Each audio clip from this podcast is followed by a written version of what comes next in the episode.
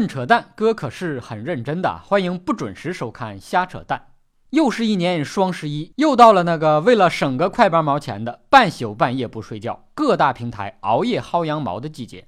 我就发现那羊脱毛，我就往下薅羊毛。你认真薅羊毛的样子可真美。上学的时候都没见你这么用功。当然了，上学的时候你要是能这么用功，也不至于混成现在这样，买点东西为了省钱薅羊毛。薅羊毛是个体力活，是个技术活，更是一个考验人脉圈子的活。人脉主要是指微信群，圈子主要是朋友圈。一薅羊毛深似海，从此节操是路人。自打双十一，各大电商平台推出了各种鸡零狗碎的活动，手机里的微信群就没法正常聊天了。帮我点一下，点什么点？点你的炮吗？啊，帮我盖个楼，你建筑工头吗？我帮你盖楼，想给你一砖头。天天忙着盖楼盖楼，深刻揭示了一个道理：自己就是一个搬砖的命。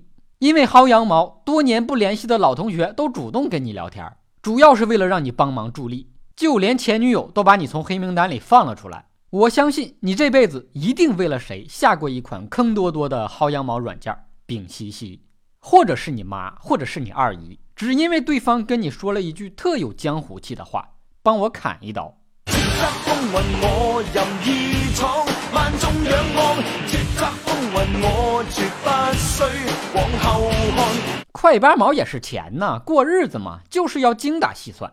网上那些薅羊毛的人，没有资格笑话在超市抢打折鸡蛋的大爷大妈，因为大家都是一样的，省了点小钱，却耗费了大量的时间精力。这种大头不算小头算的现象，就告诉了我们一个道理：穷人的时间不值钱。花里胡哨的活动越来越多，真正的优惠却越来越少。为了省个快八毛钱的，把自己折腾够呛，有那个时间去垃圾箱捡点瓶子卖钱，都比这个省得多。自古买的没有卖的精，大家都在薅羊毛，有没有想过这羊毛从哪儿来呀？答：羊毛出在羊身上。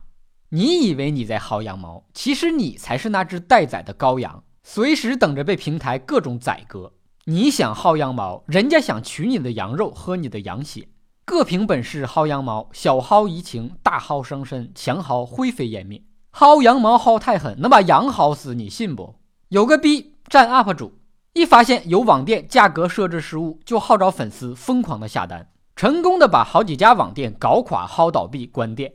这哪是薅羊毛占便宜啊？这是直接杀羊、喝羊血、吃羊不吐骨头。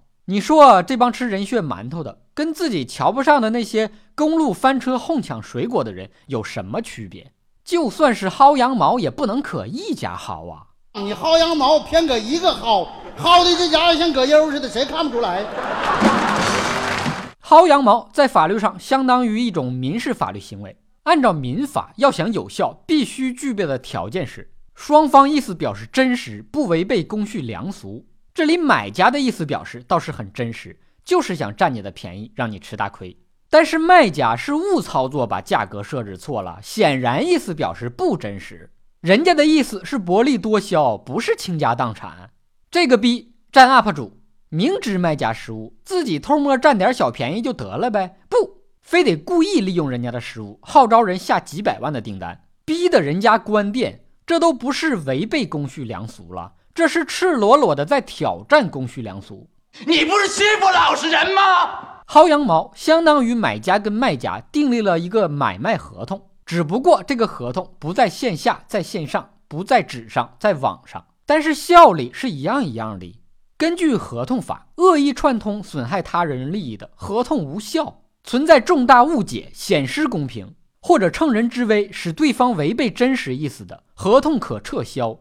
这件事上，网店老板价格设置失误，违背自己的真实意思，交易存在重大误解。这个逼占 UP 主明知网店老板失误，故意号召粉丝下几百万的订单，导致网店关门。你猜算不算恶意串通、乘人之危？整个交易是不是显示公平？根据合同法，无效或者是被撤销的合同自始无效，从一开始就不具备法律效力。因为薅羊毛得到的好处，相当于不当得利，依法应该返还。一句话总结就是玩砸了。一首歌送给你。请你拿了我的给我送回来，吃了我的给我吐出来。